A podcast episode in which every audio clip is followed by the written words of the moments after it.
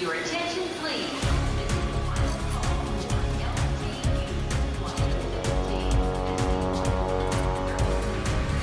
A hora dos portugueses.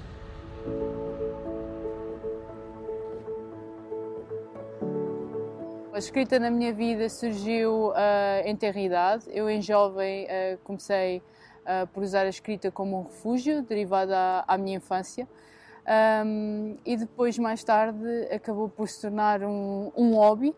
Uh, e aí já, já mais sério. Criei então a página Nunca Desistas uh, depois de ter vindo para a Suíça, depois de, de, emigrar no final de 2015 e foi nessa altura que comecei a partilhar com o público os meus textos, uh, as, minhas, as minhas reflexões e foi nesse sentido que, que eu acabei por lançar os meus livros também.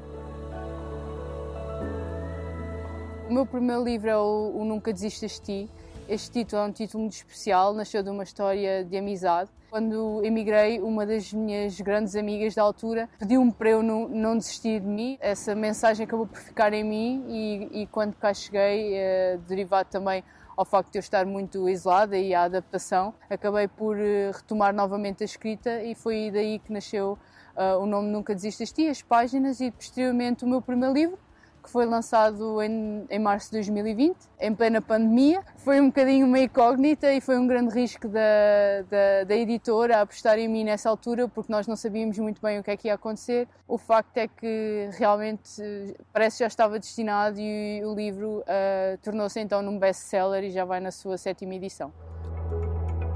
O, o Tu És Capaz é um seguimento do, do meu primeiro livro e foi muito também a pedido dos leitores que, depois de lerem o meu primeiro livro, sentiram necessidade de mais e começaram a pedir nas redes sociais e, e, e por mensagem o lançamento de um segundo livro. E eu acabei por dar continuidade ao primeiro livro com o lançamento do Tu És Capaz. E o engraçado é que neste momento estou, estou a escrever um terceiro livro que também será a continuidade de, de, destes dois livros e será assim uma trilogia uh, engraçada e que tem tido muito sucesso. Não são os típicos livros de motivação, nem foi com esse intuito que, que, eu, que eu os criei, mas, mas no fundo acabou por, por, por haver essa identificação por parte do público, por, por parte dos leitores, e neste momento é, é um dos, dos best-sellers de autoajuda vendidos eh, em Portugal. Já chega aos 30 mil exemplares, a, conta, a contar já com a venda dos dois livros e, e sim, e esperamos que, que continue, continue este percurso.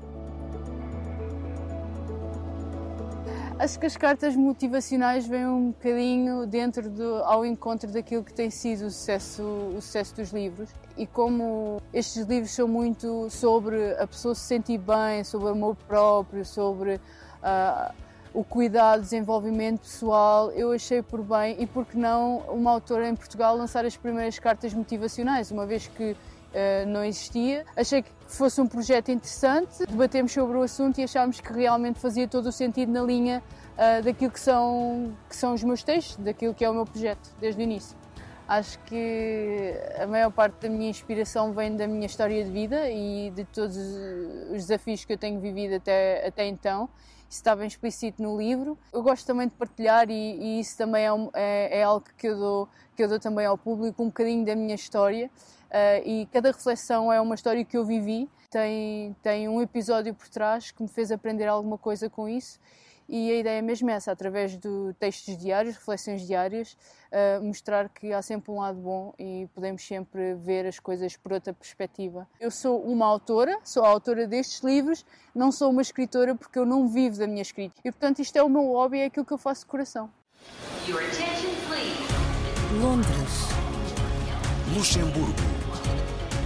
Rio de Janeiro. Paris. São Paulo. Lyon. Manchester. A hora dos portugueses.